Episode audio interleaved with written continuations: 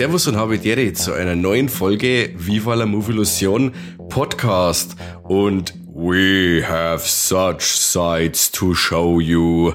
Podcaster to some, Demons to others. Servus Corby, wie geht's? ja, hallo. Ich habe fast äh, mir gedacht, du hast irgendwas vorbereitet und ähm, da kann ich einfach nicht mithalten. Weißt du, ihr, ihr habt mal wieder mit irgendeinem flotten Spruch gestartet, aber du ja offensichtlich auch. Ja, sehr flott. Sehr flott. Heute äh, bespricht man einen Film aus der Kategorie äh, Movie Virgins. Und zwar bist du wieder der Movie Virgin und hast zum ersten Mal Hellraiser anschauen müssen, dürfen, sollen da möchte ich jetzt ganz gern wissen, wie dir der gefallen hat, weil du schaust da quasi zum ersten Mal und ich hab noch zum 555.000. Mal gesehen gefühlt ähm, und der Film begleitet mich quasi mein ganzes Leben schon. Wahnsinn. ja, ähm, ich bin ja da meistens echt beeindruckt, ähm, wenn ich mir einen Film zum ersten Mal anschaue, mir denke, ah, nicht schlecht und der Mike hat den wahrscheinlich genauso oft schon gesehen wie wie ich so, so Perlen der, der Filmgeschichte wie Lego Movie mhm. oder Goodfellas. Pokémon der Film. Ja. äh, oder Herr der Ringe, keine Ahnung. Also das, sind so die Filme, die ich wahrscheinlich am meisten gesehen habe. Und ja, Hellraiser, äh, du hast es ja vorhin gesagt, äh, der vermirsen sollen. Ähm, es ist so ein bisschen was aus allem. Ähm, ich bin ja jetzt, seit wir in dem Podcast dabei sind, immer wieder mal in Berührung gekommen mit verschiedenen Leuten, die äh, ähnlich viele Filme schauen oder ähnlich viele Filme haben wie du. Und ähm, der Pinhead oder äh, der Hellraiser, wie ich ursprünglich immer gemeint habe, der, der verfolgt mich da eigentlich jetzt schon seit seit äh, Jahren mhm. äh, da auf Schritt und Tritt und ich habe mir schon immer gedacht, ja, irgendwas irgendwas muss der offensichtlich ja so an sich haben. Ja. Und tatsächlich habe ich vor einigen Wochen mal beim Saturn eine Box gesehen, und zwar die ersten drei Hellraiser-Filme. Und dann habe ich mir gedacht, ach Kim, jetzt, jetzt boxt ne. Jetzt schaust du das endlich ja. mal an, damit du da mal mitreden kannst. Jetzt nimmst du Dant. Genau. Und jetzt bin ich mehr oder weniger ja fast schon auch Filmexperte, so wie ihr. Ja, aber hallo. Na. Nee, nicht wirklich. Dein Luxus ist ja, dass nicht du jetzt quasi schon voll fett eingestiegen bist im feinsten HD und ungeschnitten und äh, beste Soundqualität. Wenn ich da bedenke, wie nur ich zum ersten Mal gesehen habe, was das für ein Gefrett war, ja, das ist schon Wahnsinn. Also ich habe den ja zum ersten Mal VHS gesehen und das glaube ich war, ich glaube, das war nicht einmal überspät aus der Videothek, sondern das war eine Fernsehaufnahme und das glaube ich war die um vier Minuten geschnittene TV-Ausstrahlung. Ja, hat mich damals schon total begeistert und beeindruckt. Und ich bin dann auch mitgewachsen, also in meiner Sammlung haben ja quasi die verschiedensten Medien mittlerweile. Und ich bin, der Film ist immer mit der Sammlung mitgewachsen, dann wie gesagt VHS, mhm. dann ähm, habe ich mir mal das Original-Tape geholt quasi aus der Videothek, das dann immer noch zwei Minuten und glaube ich 50 Sekunden geschnitten war, äh, aber hast du wieder wegen mehr gesehen wie im Fernsehen? Und dann ist weitergegangen mit einer ganz grintigen äh, DVD, äh, aus Österreich, die wo wirklich auch von der Qualität her war wie der VHS. Aber da haben wir schon froh, okay, das war halt jetzt auf alle Fälle mal die Uncut-Version. Auch wenn man nicht wirklich mehr gesehen hat, man hat es halt einbeit. Und dann haben halt die ersten Blu-Rays dann gekommen, äh, von Studiokanal, glaube ich. Das war jetzt auch die, die wo mir ich wieder angeschaut hab. Da hast aber jetzt du wieder trotzdem noch einen weiterfahren wie ich, weil äh, du hast äh, sogar eine längere Version gesehen wie ich, weil die Turbine-Auflage hat die Schlussszene, jetzt greife ich schon mal vor, mit dem Frank. Ja, seine Exekution ist quasi da länger zum Singen, auch wenn bloß im Sekundenbereich. Boah, Leck, du hast ja jetzt echt schon äh, total viel gegriffen, also das Voll. ist ja der Wahnsinn. Aber wir können mal von vorne anfangen und du sagst uns ja. einfach schnell, was das geht. Ah, ich, ja, mei. Sind wir, da hilft mir zusammen. Ja, also der, der Film geht los und äh, man sieht den Frank, den du ja schon hast sterben lassen und der kauft in einem orientalischen Café eine Box, einen, einen Würfel. Genau. Und ähm, ja, dieser Würfel ist ganz was, ja, Gruseliges oder Mysteriöses, weil äh, er öffnet diesen Würfel dann zu Hause äh, bei sich im, im Eigenheim. Dann, ja, wie, wie beschreibt man das? Ja, äh, sei Verlangen, sei. Äh, okay. Jetzt ja, bin ich gespannt, es geht, du beschreibst. Es geht, es geht alles immer in die Richtung Verlangen und ähm, diese der Lust am Schmerz empfinden und dieses Verlangen, dieser Hort, äh, nach dem Unbekannten, ähm, lässt er den Würfel öffnen. Also da kann nicht jeder kommen, so quasi, äh, wie es in der Original-Lore quasi ist. Ähm, es sind nicht Hände, die uns rufen, heißt, es ist Verlangen. Und er kann diese Box öffnen und äh, öffnet dann ein Tor in, sagen wir mal, in die Hölle und äh, ruft die Zenobiten. Die geben ihm das, was er möchte, sein Verlangen und äh, oder was sie voll unter Lust verstehen und reißen dann quasi in Stücke auseinander. Ja, okay. Also jetzt, äh, jetzt also muss ich mal kurz reingrätschen. Ja. Also wenn mich jemand fragt, so, ist es die Handlung von Hellraiser, das Tor zur Hölle? Ich glaube, in, in, in keiner meiner tausend Versionen, wie wahrscheinlich umschweifend diese Handlung beschreibt, hätte ich das so beschrieben. Okay. Da spricht natürlich aus dir schon sehr viel Leidenschaft. Also so, so wie du das gerade erklärst, erklärt mir das der Film ja nicht. Ja, aber im Laufe des Films wird's erklärt. Ich, ich, ich versuche es jetzt mal so zu beschreiben, wie ich ähm, das wahrgenommen habe, mhm. weil die erste halbe Stunde habe ich mich die ganze Zeit gefragt, so, und wie passt das jetzt alles zusammen? Man sieht praktisch ja diesen Frank, der kauft dann das und dann ähm, zerfetzt den. Ja.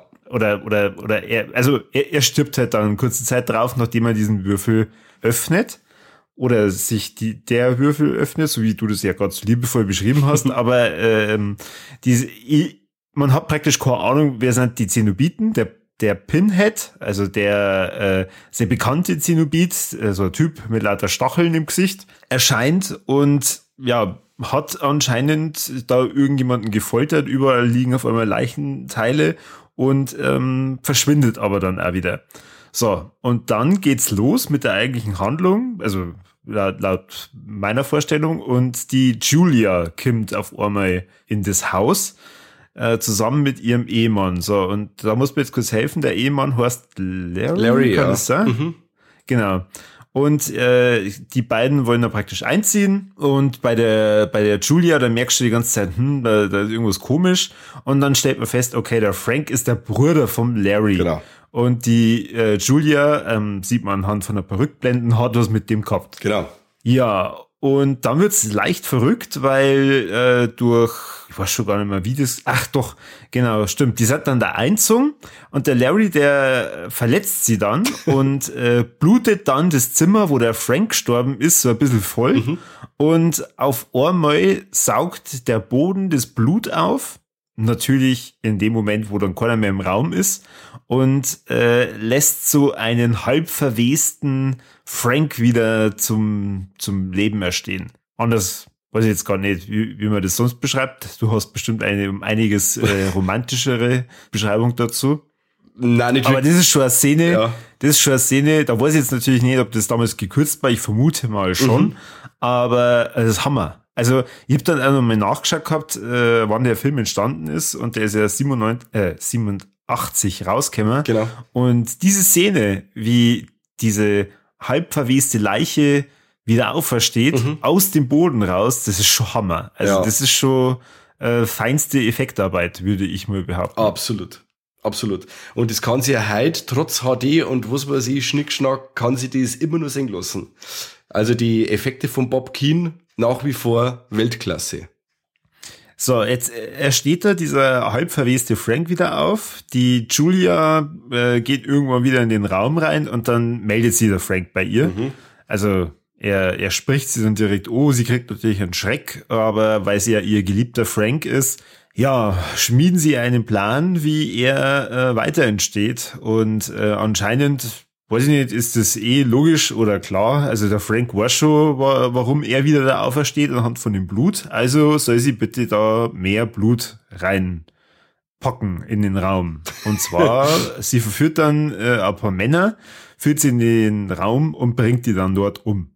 Und nach und nach, also Leiche nach Leiche, entsteht dieser Frank dann äh, mehr auf. Er kriegt er Fleisch auf die Knochen. Ja, dann, dann eskaliert irgendwann alles. Äh, natürlich muss der Larry auch dran glauben.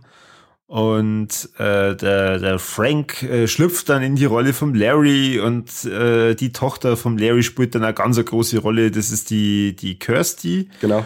Und die äh, Kirsty kommt dann natürlich die irgendwann auf die Schliche und dann fragt man sie die ganze Zeit, gut, was hat das mit den Zenobiten zum Tor?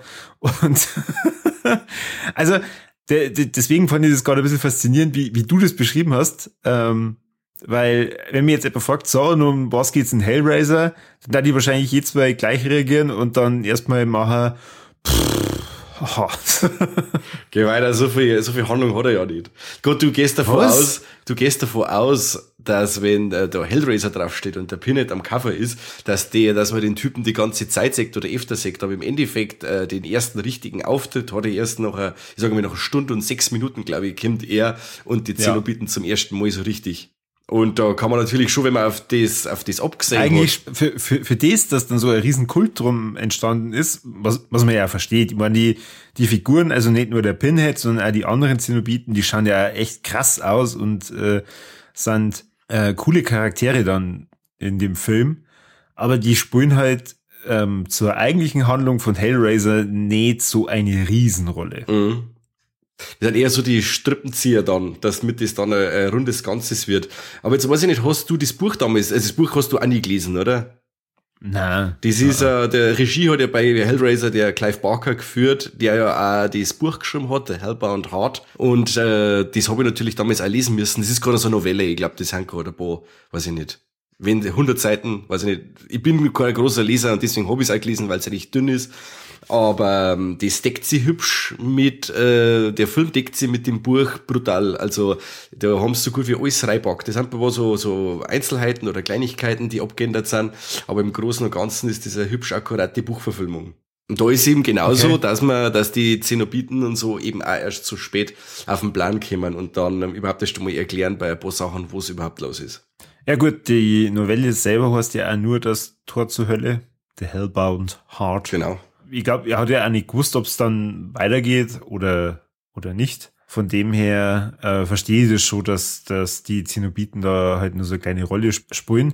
Aber es ist schon faszinierend, was man halt da dann alles für, für eine Welt und an Ideen da, da mit reinstecken kann, so drumherum. Also nicht nur, dass man halt da eine Leiche wieder auferstehen lässt durch das Tor zur Hölle, mhm. sondern halt dann auch der, der Würfel selbst oder die, diese Box und dann die Zenobiten, weil neben dem Pinhead gibt's halt nur ein paar Zenobiten, die äh, schauen total crazy aus. Also die, die schauen so aus wie ähm, irgendwelche Sadomaso-Typen in ihrer Lederkluft und ähm, dann, weiß ich nicht, ist da so, so ein Typ, der hat dann, glaube ich, einen einen zugenähten Mund und ich bin mir nicht sicher, ob er auch zugenähte Augen gehabt hat. Mm, der Butterball. Ja, genau. Äh, dann so, so ein dickerer Typ, der glaube ich einen Mund im Hals gehabt oder so, kann es sein? Das ist der dicke Typ. Also die, die, das ist der Mund im Hals, also der, wo der, der Hals off ist, das ist der Female Cinnabite. Also die hat jetzt da quasi, meine keinen anderen Namen. Aha. Es ist ja so, dass der Pinhead, der eigentlich auch nicht Pinhead heißt, im dem Film jetzt im Abspann geschaut hast, der heißt eigentlich nur Lead Cinnabite. Mhm. Der heißt ja quasi erst ab Teil 2 im Abspann Pinhead. Das, das ist ein Fan-Favorite-Name, ähm, der mir ja quasi im Nachhinein erst gegeben worden ist. Ja, also er tritt nicht in dem Film auf und sagt Servus, ich bin der Pinhead, Nein, sondern er gestatten, es ist gestatten, genau, Pinhead. Genau.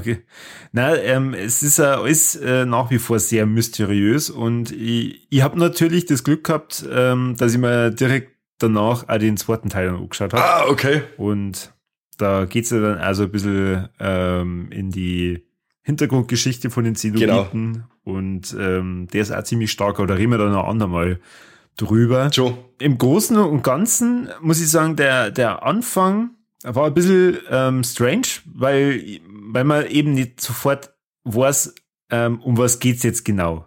Was für Rolle spielt die Box? Was für Rolle spielen die Zenobiten? Äh, wie hängt das alles zusammen? Und nach und nach setzt sie halt dann, äh, um, um dich zu zitieren, die, die Mosaiksteinchen setzen sie zusammen. Und äh, also so, so würde ich die zitieren, äh, wenn du da schriftliche Kritik darüber geschrieben hättest.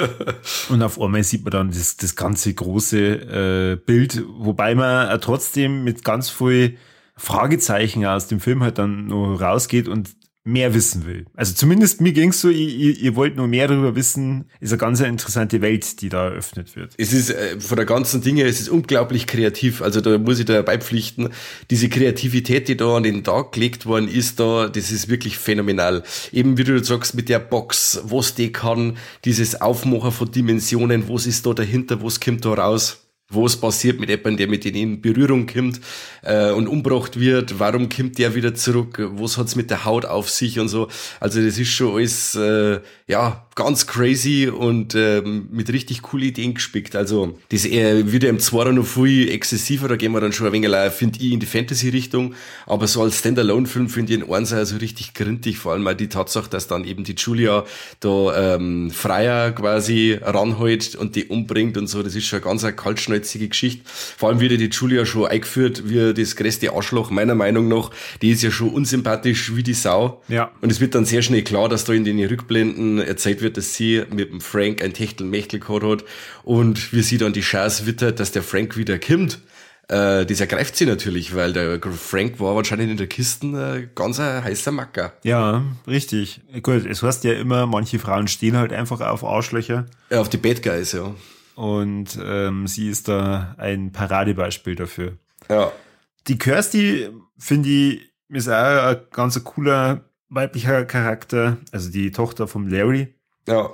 Und schlägt sie ja ganz wacker durch den ganzen Film durch. Also die entwickelt sie dann praktisch als so der ähm, Heldin im Film. Und sie ist ja die äh, total underratedes äh, Final Girl. Also wenn immer die großen Final Girls äh, aufzählt werden mit äh, Jamie Lee Curtis und Neve Campbell und bla bla bla, da wird äh, Ashley Lawrence auf jeden Fall immer sträflich übergangen, weil die war nicht nur hübsch, die ist hat auch was in der Birne, die hat äh, seltenst irgendeine Aktion mit dabei, wo du sagst, oh, mach ich keinen so einen Scheiß oder Ding.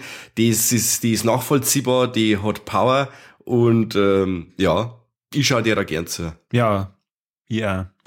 Und vor allem äh, zum, zum Schluss aussehen, wo dann die, die Zenobiten kommen, ähm, die lassen ja da nochmal ordentlich Sau raus und äh, da, da habe ich mir dann schon fast gedacht, ah, das ist, geht jetzt gerade fast schon über Horror hinaus. Mhm. Das ist ja jetzt schon ein richtiger Actionfilm. Ja, Wahnsinn, schau hier. Ja, da steppt der Bär. Es kommt ja auch so ein Obdachloser vor, der ähm, hat für mich eigentlich auch nach wie vor noch ganz, ganz viele Fragezeichen hinterlassen. Das, äh, Mhm.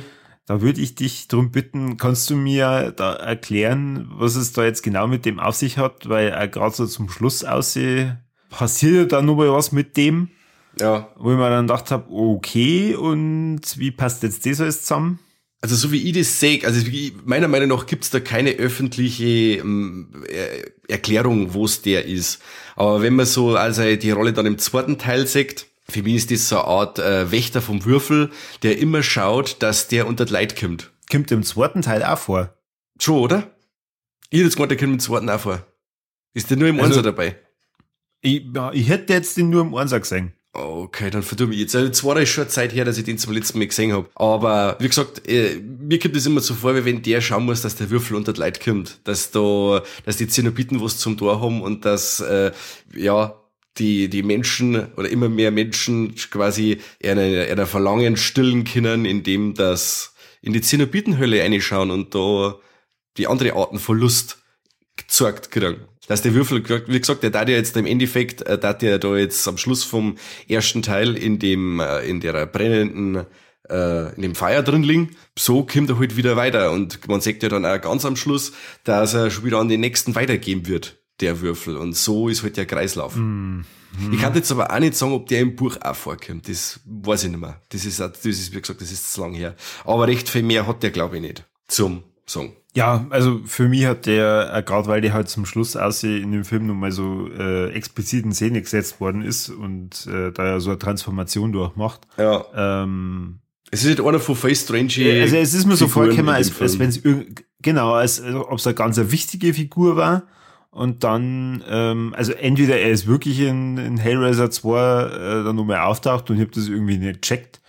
Aber. Ja, aber stimmt, ähm, weil, weil der Würfel ist ja dann schon bei dem, beim Dr. Chenard im zweiten Teil, der ist er ja schon da. Ja. Stimmt, ja. Na, dann kommt der im zweiten gar nicht vor, richtig. Und im dritten ist dann wieder ganz anders.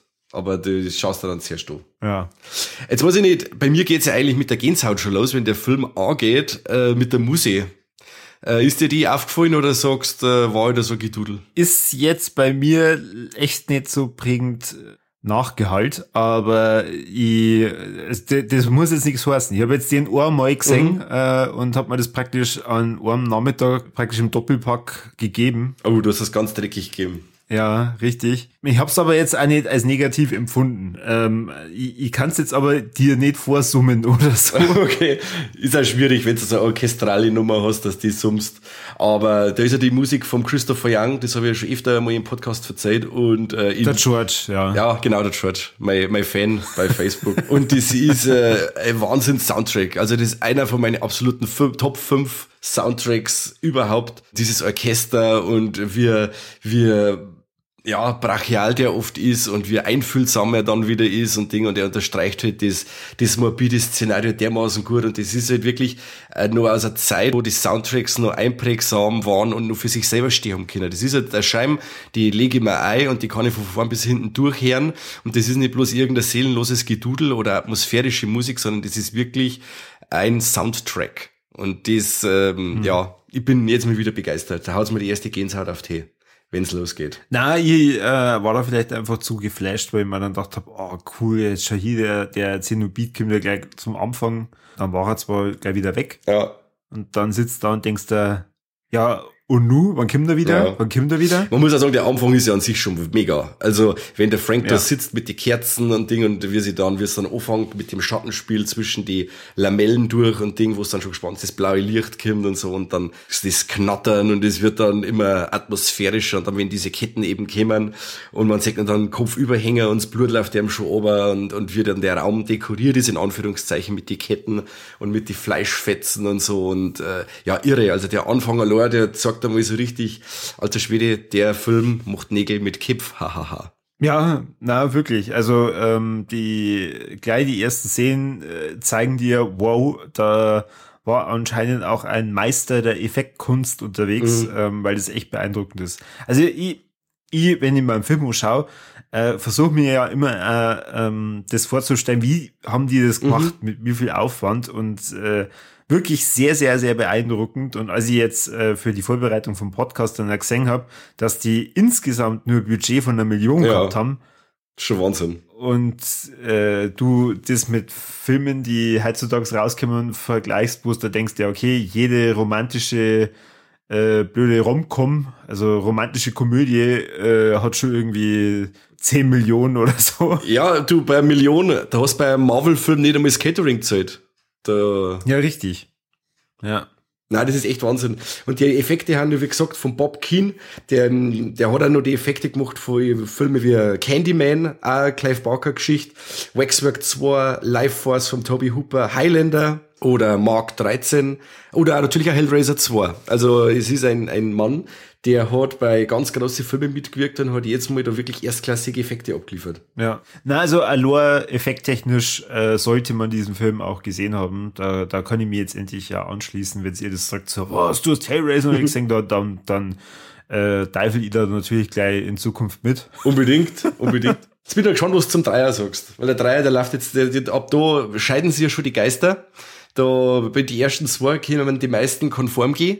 Ähm, aber dann ist oft so, dass bei die, beim dritten schon ausbeißt. Wobei ich sagen muss, für mich, ähm, bis zum fünften gehe ich einwandfrei mit. Da ist ja der fünfte noch vom Scott Derrickson, der äh, Ding gemacht hat, äh, Sinister. Mhm. Aber dann wird's schwierig. Dann haben wir in der Direct-to-DVD-Hölle in Bulgarien gedrehte Filme und so äh, mit windigstem Budget und Drehbücher, die eigentlich nie Hellraiser-Drehbücher waren. Aber wie gesagt, das, da, vielleicht, vielleicht kommst du mal dazu, dass du die anderen ausschaust, dann können wir mal über alle ein bisschen schmerzen. Oder wenn es dann, weiß ich nicht, ob du den Paramount Plus äh, Abo hast oder was, weil der läuft ja jetzt dann ab 15.04. Das, äh, das Reboot von Hellraiser, das war dann auch mal so eine Sache, wo man dann sagt, okay, kann man mal drüber schmerzen, weil der Nei wirklich ein Balsam für die geschundene Hellraiser-Seele ist. Also, wo die letzten, weiß nicht, fünf Hellraiser-Filme wirklich für den Arsch waren, aber komplett, äh, zeigt halt der Nei wieder, wo er kann. Aber wie gesagt, da kann man anders mit schmerzen. Naja, du kannst mir vielleicht nur erklären, warum kauf ich mir jetzt eine Box mit den ersten dreien. Wie hängen die zusammen? Also und äh, ihr habt jetzt das schon verstanden, so der der Buch ab 2000, dass die anderen Hellraiser Filme halt eher dann ja weiß ich nicht, äh, ver verkorkste Horror, Schrägstrich, Thriller ja. Filme sind, wo man dann einfach einen, einen Zenobiten immer wieder mit einbaut hat. Aber warum wird, werden jetzt die ersten drei als Trilogie verkauft. Weil die nur eher kohärent äh, zusammenhängen. Da wo man sagt, okay, der, der erste hört auf, dann weiß man, okay, Julia auf der Matratze, zweiter Teil, Julia kehrt durch die Matratze wieder zurück. Und dann im dritten Teil ist ja dann so, dass am Schluss vom zweiten Jahr diese Säule entsteht. Ja. Wo man schon meint, okay, die Zenobiten sind ausgelöscht, aber dann kommt ja am Schluss durch diese Matratze diese Säule raus die dann ja äh, eine Form annimmt, die man dann im, im Hellraiser 3 sagt, die dann der, der Disco-Besitzer kauft. Das war aber jetzt wieder, möchte die jetzt nicht spoilern, aber diese Säule, diese, ja, da wo dann auch der Würfel wieder mit drin ist, der geht's dann weiter. Also man kann jetzt den, das eher als Trilogie sehen, weil das nur eher zusammenhängt. Wie die anderen dann. Und der vierte, der ist dann eigenständig. Ja, der vierte ist ähm, der zeigt quasi die, ähm, die Geschichte vor dem Würfel. Wird der Le Marchand, der Spielzeugmacher, quasi in Auftrag äh, so eine Puzzlebox anfertigt und die dann durch ein Ritual oder satanisches Ritual scheinbar zu dem gemacht wird, wo es ist, quasi ein Tor in, die, in eine andere Dimension. Und da siehst du dann quasi den Film in ja, in der Renaissance-Zeit. Also ich, ich kann jetzt kurz nichts sagen, wenn ich jetzt sage 1800, was weiß ich. Und dann spielt er mal eine Zeit lang in der Gegenwart und dann äh, in, äh, im, im Weltall in 2000, was man sich als Science Fiction. Also wir haben ja dann schon, das ist sehr abstrakter Film, also wie gesagt, wir haben ja da Mittelalter, nicht Mittelalter drin, aber Renaissance-Zeit, dann Gegenwart und äh, Science Fiction haben wir mit drin. Ähm, wie gesagt, da können schon viele Leute nicht mehr damit, nichts mehr damit anfangen. Aber ich fand das noch ziemlich cool, quasi diese, dass man sagt, wie diese, das mit den Würfeln überhaupt hergegangen ist. Fand ich schon cool. Also, so wie du das beschreibst, hätte ich auf jeden Fall schon Bock, den auch zu Ja, unbedingt. Also der Vierer, also ich mag den total gern. Aber wie gesagt, wir haben viele Leute, die dann sagen, die können mit Jason X schon nichts anfangen, mit ihren Horror-Ikonen im Weltall. Aber er ist wirklich tricktechnisch Hammer. Äh, es sind ein paar richtig coole Zenobiten dabei. Die äh, Angelique, die hat quasi ein Ding, ein, äh, ein, die, die Haut im Kopf, die ist ja quasi in der Mitte aufgeschnitten und dann über die Schulter gebannt. Da sieht man quasi ihren offenen Schädel und so. Also die schaut sau gut aus. Also die hat wirklich ein paar coole Ideen drin und also für meinen Teil kann man den vierten immer noch sehr gut schauen. Ja, bin ich gespannt. Also es ist auf jeden Fall äh, ein Franchise, das ich sehr interessant finde. Mhm. Du hast es ja vorhin auch schon gesagt, die, die äh, Kirsty als Final Girl ist äh, sau cool, gefällt mir auch total gut. Ja. Und äh, war ja froh, dass die dann innerhalb von Hellraiser einen Film, äh, ja, doch den, den, den Film übernommen hat weil bei der Julia oder auch beim ja, Frank ja. oder auch beim Larry, da habe ich mir bei allen drei gedacht, oh na, hat's bloß ab. Ja, Freunde, wenn jetzt das unsere Bezugspersonen sind, da ist einer größerer Depp wie der andere. Ja. Beim Ding ist noch ganz interessant, der Larry, der Schauspieler heißt der Andrew Robinson, den kennt man ja aus Chucky 3 zum Beispiel oder aus äh, ganz groß der, der, der, der, der Bad Guy in Dirty Harry. Weiß nicht, ob du den schon gesehen hast. Also das ist auch ein recht bekannter Schauspieler. Dirty Harry habe ich seit aha, jetzt darf es dann bald fast zehn Jahre sein auf Blu-ray. Ja. Und ich habe den immer noch nicht angeschaut. Ja, sehr gut. Also der Dirty Harry, also ich glaube, die ersten drei sind ja mega gut. Mit dem Clint Eastwood. Ja, genau. Ja, habe ich mir erst vor, äh, vor kurzem auch wieder einen Clint Eastwood-Film angeschaut. Hervorragend. Space Cowboys, grandios. Oh Gott, den habe ich noch nicht gesehen, aber gut. Äh, ich hab dir geschrieben, während ich den Film angeschaut hab, ich weiß nicht, ob du da schon so weit warst, ähm, dass du mal auf Englisch umschalten sollst. Hast du da mal umgeschaltet auf Englisch, während der, der Pinhead quasi kommt oder der, die, der Doug Bradley mal das Mai aufmacht und man hört, wie er spricht und äh, was er sagt und was das für einen Impact hat? Ist dir das, hast du das noch anschauen können? Also ich hab nicht aktiv auf Englisch umgeschalten. Ich glaube, ich, also ich bin mir jetzt nicht sicher. Äh, ob die eine oder andere Szene auf Englisch einfach dann auch drin war. Aber na, ich habe mir, ich hab mir den dann nicht nochmal angeschaut, nachdem du mir das geschrieben hast. Also ich habe nicht die Gelegenheit gehabt. Okay. Also das ist wirklich Wahnsinn. Also ich möchte euch auch da draußen, ähm, schaut den Film auf Englisch auch mal. Ich bin jetzt nicht der, der sagt, ah, man muss nur O-Ton schauen, aber ähm, die Stimme von Doug Bradley und wie er das rüberbringt im Original, das ist schon Wahnsinn. Also sehr imposant. Und es gibt da einige Metal-CDs oder Metal-Lieder, die so einige äh, Soundschnipsel vom Doug Bradley als Intro drin haben oder so. Also das passt immer sehr geil rein. Schauen ja selber aus wie so eine Metal-Band aus die 80er, wenn du sagst, die Zenobiten. Ja. Also schalt's mal auf Englisch um, das hört sich saugeil an. Ähm, aber auch die deutsche Stimme, hast du erkannt, wer ein Pinhead spricht? Aber du bist ja, ja recht jung. Äh, Kim, der, der Löwenzahn-Nachbar Sepp. Ja, genau. Der Helmut äh, Kraus spricht ja, da. Der Herr Paschulke. Ein grandioser Typ. Ich liebe den Typen. Der, wirklich. Und ich, ich, äh, vor allem, ich, wie, wie bin ich drauf gekommen? Durch Pastewka, weil der da in einer Folge äh, drin äh, kommt und der Pastewka den dann immer so opreist. Ja, und der spricht doch an Samuel L. Jackson aus Pulp Fiction. Und ich denke mir dann, what, echt jetzt? Und ja, tatsächlich. Und so geil. Also der, der Typ hat eine Stimme bombastisch. Ja, voll. Ich hab ne, der hat einmal, ihr, Hörbuch war das äh, vom Nekroskop oder wie das geheißen hat, hat der gelesen. Ähm, das war ein Wahnsinn. Also dem seine Stimme phänomenal.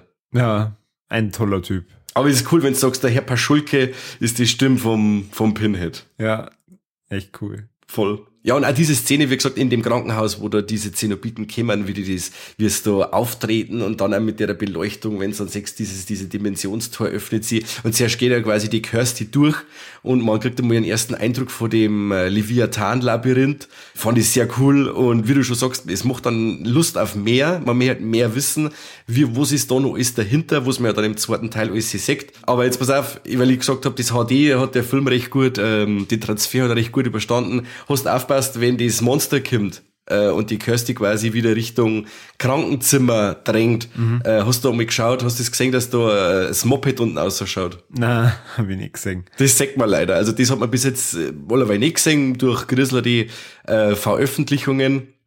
Aber jetzt durch HD kann man leider bei dem Monster, das quasi an der Wand hängt und sie mit die, mit die Füße da sofort bewegt an der Wand, kann man jetzt unten sehen, dass da ein Moped drauf hängt, wo das Teil gefahren wird. Ja, Mai. Also über sowas kann ich aber hinwegschauen. Ich weiß ja, der Film hat ein paar Jahre auf dem Buckel und da äh, verzeihe ich ihm dann das, weil ähm, dieser, also für, für mich eine dieser geilsten Szenen ist echt das, wo ähm, diese Leiche dann langsam aus dem Boden entsteht, weil ich schaue mir das und, und denke mir, boah, lecker, wie, wie sind die da drauf gekommen? Mhm. Und wie macht man sowas? Also es war echt faszinierend. Also die haben ja, nur so kann ich es mal erklären, das fertig gebaut und dann schmelzen lassen oder so. Und dann, und dann rückwärts abgespielt. Kann ich mir auch verstehen. In der Boso-Szene sieht man es auch, wenn es der Zeitraffer und so, man sieht dann, dass rückwärts läuft.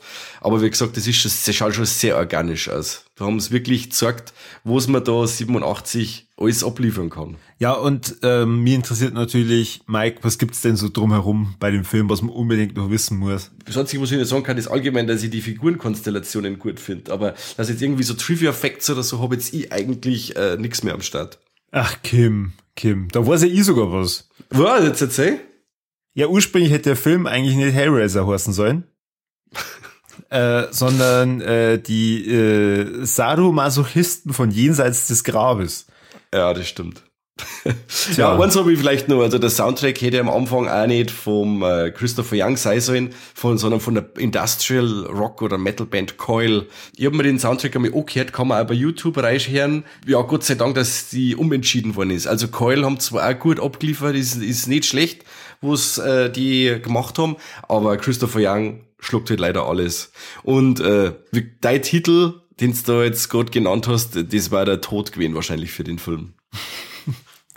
Ja, kann gut sein. Hellraiser ist ja echt ein, ein, ein geiler und äh, markanter Name für den Film. Ja. Also ich bräuchte natürlich das Tor zur Hölle äh, als deutschen Beititel gar nicht. Ja, das ist Deutschland. Das ist wie ja. Branded der Zombie-Rasenmähermann. Also das, äh, ja, wir haben in Deutschland im, im Land der supergeilen Beititel. Ja, jetzt erst recht. Jetzt erst recht, richtig.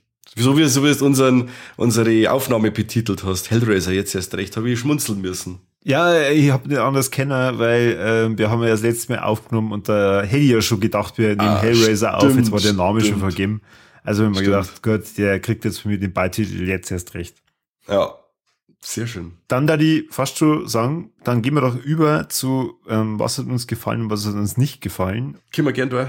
Ich lasse dir den Vortritt, weil du hast einen gefühlt tausendmal wahrscheinlich schon gesehen, daher. Ja. Was, was sind deine Tops und was sind deine Flops? Ja, also Flops, ich, ich habe während des Schauens die ganze Zeit an die Dinger müssen, aber ich muss wirklich sagen, das ist also ein Film, ähm, an dem ich nichts auszusetzen hab.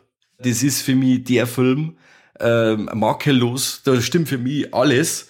Nur wenn ich jetzt wirklich da etwas sagen muss, weil sonst kriege ich von dir wieder einen Ärger. Äh, das sind so, so Kleinigkeiten, wie es gibt ja in der einen Szene, in der der Frank die Julia bescheißt quasi und sie da absticht äh, und äh, sie dann auch noch aussaugt quasi und ihr dann auch noch die Hände ins Knack bohrt und sie aussaugt. Da stirbt sie ja quasi dann an dem Treppenabsatz, liegt aber dann im Bett. Die sind so Sachen, wo ich sage, okay, wir kommen jetzt die darauf zum Beispiel. Die sind jetzt wirklich, die sind so, so Kleinigkeiten. Das ist Apps, wo ich sage, okay, ist jetzt nicht ganz nachvollziehbar. Ja. Stört mich immer wieder. Und wo sie auch nicht braucht hätte, ist dieser Drache am Ende wie gesagt, der Penner, der sich dann verwandelt in den Skelettdrachen und den Würfel davor tragt. Das ist Apps, das hätte ich auch nicht braucht. Das, das habe ich halt gemeint, das, das habe ich zum Beispiel nicht verstanden. Ja. Ich habe mir, hab mir gedacht, okay, wird das mir aufgriffen im zweiten Teil? Also ich kann mich nicht dran erinnern, dass das passiert ist. Mhm. Na, das kommt dann nicht mehr vor. Das geht, es ist nur, es soll quasi nur darauf auslaufen, dass der Würfel jetzt wieder weitergegeben werden kann und nicht im Feuer verbrennt. Mhm. Okay. Genau. Ja, wo es mir gut gefallen hat, alles sehe.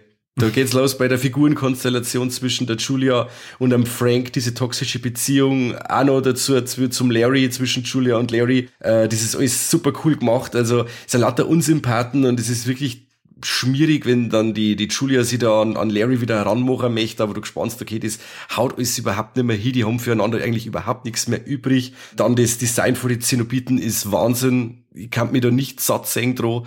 Äh, der Soundtrack, wie gesagt, Christopher Young, jetzt mal wieder eine Gänsehaut, läuft ganz oft bei mir im Auto, immer wieder faszinierend. Ja, der splattert anständig, mag ich immer gern, da kommt der Gorbauer wieder durch, immer wieder gern und ich liebe ihn über alles Wie schaut's bei dir aus? Ja, ich habe ihn ja jetzt noch nicht so oft gesehen. Ich habe ihn jetzt ja. einmal gesehen. Ich habe ja vorhin schon die ganze Zeit bei Top diese Effekte hervorgehoben mhm. und äh, dazu gesellt sie aber auch noch eben die Ashley Lawrence, die äh, die Kirsty spielt, ist für mich ein richtig geiler Charakter und ähm, macht da Bock, dass man sich den Film halt dann äh, immer wieder anschaut, weil man und äh, das ist für mich halt überraschend gewesen, man von den Zenobiten, von den Pinhead dann gar nicht so viel in Hellraiser sieht.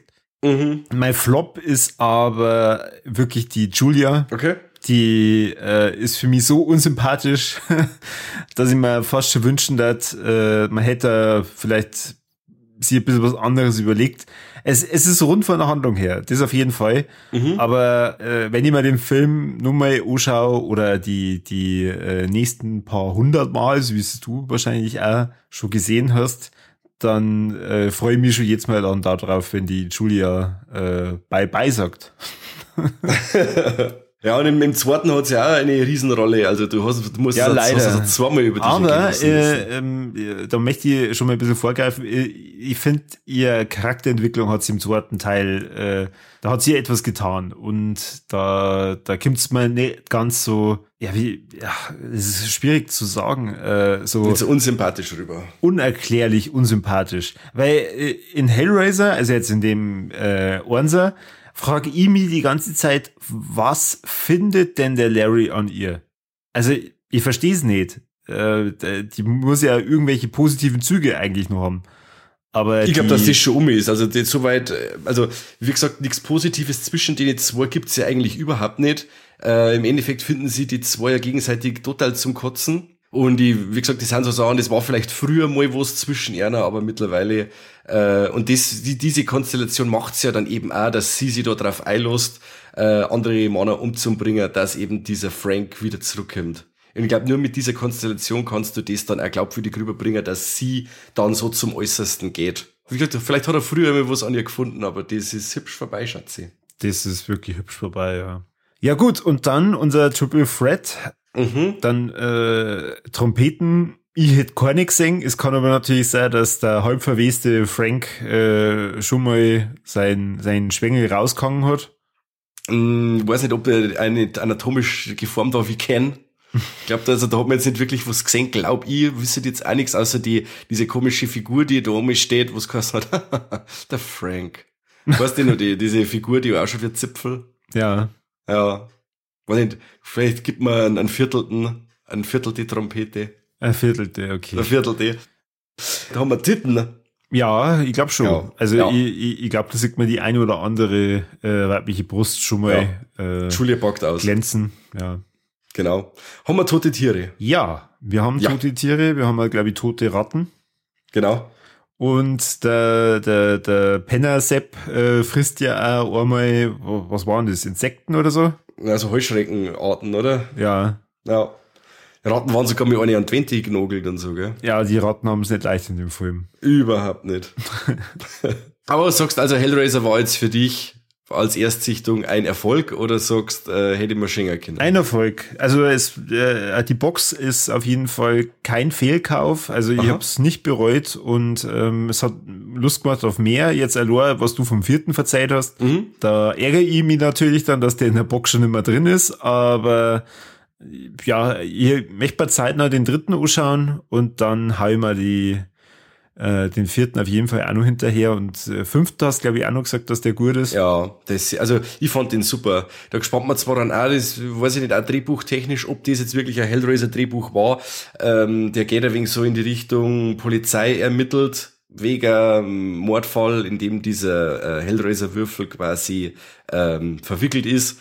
Und ähm, ich fand das super. Also der Pinhead, glaube ich, hat, die hat in dem Film, glaube ich, dann auch gerade noch drei Minuten Screentime oder irgendwie so. Aber wie das Ganze dann verschachtelt ist und so, war ziemlich cool.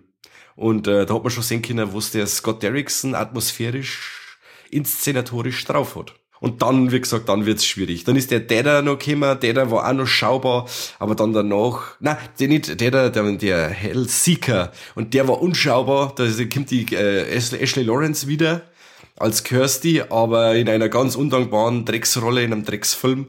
Und ähm, ja, so geht's da hier. Reden wir mal, wenn's soweit ist, aber über diese Sequels ab Teil 5 kann man dann hübscher Ohr drauf hauen. Ich bin echt gespannt auf die Neuverfilmung. Ähm, du hast ihn Unbedingt. ja schon gesehen und ähm, da möchte ich halt zumindest schon mal ein bisschen tiefer noch in die in die Hellraiser-Reihe eingestiegen sein.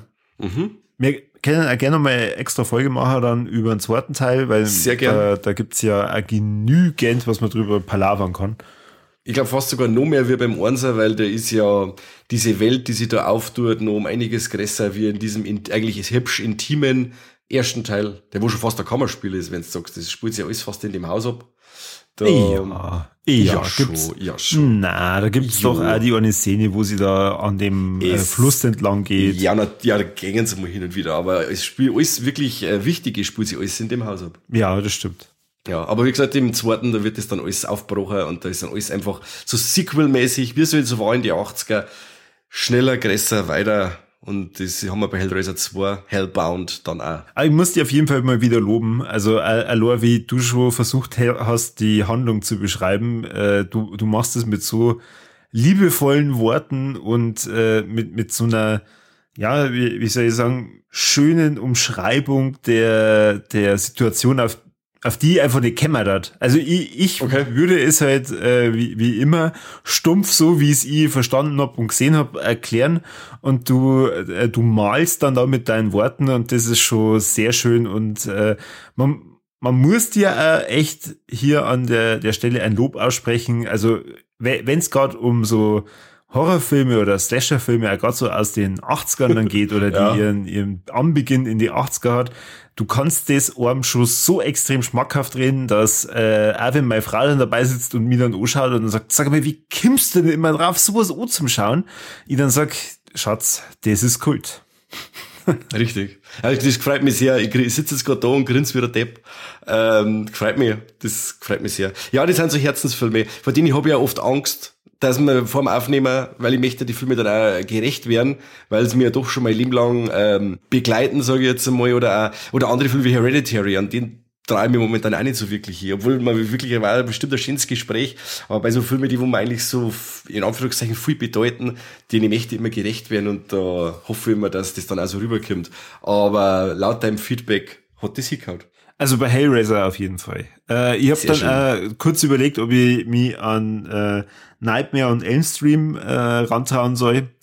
Aber eins nach dem anderen. Jetzt, mach, jetzt Oh. mach ich mal die, die Welt von den Zenobiten und dann äh, geht's weiter. Ja, gern, also die, die Freddy-Filme, da können wir auch geschmatzen. Also das ist auch so, so eine Geschichte, da gab es einiges. Vor allem ist dieser so ein, so ein Franchise, wo der, der erste Teil nicht einmal der beste ist. Ja, das hast äh, in, in der Ära unseres Podcasts, glaube ich, schon mal irgendwann noch mal erwähnt. Ja, ja, der dritte ist der beste. Wobei ich jetzt auch nicht unbedingt sagen müsste, Hellraiser 1 ist der beste. Äh, äh, also zu, zumindest der, der, der Zworer ist schon echt sehr stark. Mhm. Und ähm, ich bin eben gespannt. Äh, ihr habt über die Neuverfilmung äh, sehr positiv geredet. Da bin ich auch schon Feuer und Flamme, wenn ich ihn endlich mhm. mal sehe. Von dem her, ich, ich freue mich auf weitere Abenteuer mit den Zenobiten. Auf jeden Fall. Na, mir, mir, mir äh, ich war auch immer der, der Meinung, dass Hellbound Hellraiser 2 der bessere Film ist. Ist er objektiv gesehen vielleicht auch, aber mir gefällt das Intimere, das Kleinere mittlerweile vom Ohrensack gefällt mir besser. Aber wo nicht heißen soll, dass Hellbound schlecht ist. Und da freue ich mich, wenn wir drüber schmerzen. Ich mir. Ja, dann in diesem Sinne, ähm, sagt uns, was haltet ihr von Hellraiser, wenn ihr den schon mal gesehen habt. Ähm, vielleicht hat aber auch der eine oder andere Kommentar von Mike euch jetzt begeistert, dass ihr euch an den Rand trat. Ich hab's getan, ich hab's nicht bereut. Sehr schön. Und ja, Mike, was der von unseren Hörern denn sonst noch so da? Ähm, der von uns übrigens bei den sozialen Netzwerke dürft uns äh, folgen. Dürft bitte einmal was in die Kommentare schreiben. Ich sag's immer wieder, und es ist noch nichts passiert also ich sag's nochmal, bitte schreibt's einmal was in die Kommentare. Feedback, Kritik auch von mir aus. Gibt's uns ein Like bei YouTube vielleicht auch, das ist auch immer ziemlich cool. Glocken drücken, wo es geht. Das Steady-Abo abschließen, ganz, ganz wichtig, damit sich der Corby äh, nur ein paar Klassiker holen kann, die haben noch abgängen in der Sammlung. Und äh, ja, sagt es dir leider ein bisschen, dass zu uns Herz, dass wir cool sind, empfiehlt uns weiter und wir schauen mal, dass wir weiterhin hochklassiges Content abliefern. Natürlich, natürlich. Wie auch sonst. Wie, wie sollte das sonst funktionieren, meine Freunde? Richtig, mit Leidenschaft. Gut, dann äh, vielen Dank. Vielen Dank, Mike, für ähm, das Gespräch. Es hat mir ähm, sehr viel Spaß gemacht und Schön. ich freue mich schon drauf, wenn wir über Hellbound Hellraiser 2 sprechen werden. Oh ja. Vielen Dank fürs Zuhören und bis zum nächsten Mal beim besten Podcast der Welt. Oder vom Leviathan-Labyrinth? oh, oh, der, der Kani hat äh, auf dich abgefärbt. Ja, dann halt auch vom Leni Leviathan-Labyrinth. okay, passt. also, hat mich auch gefreut. Bis bald und merci fürs Zuhören. Servus. Servus.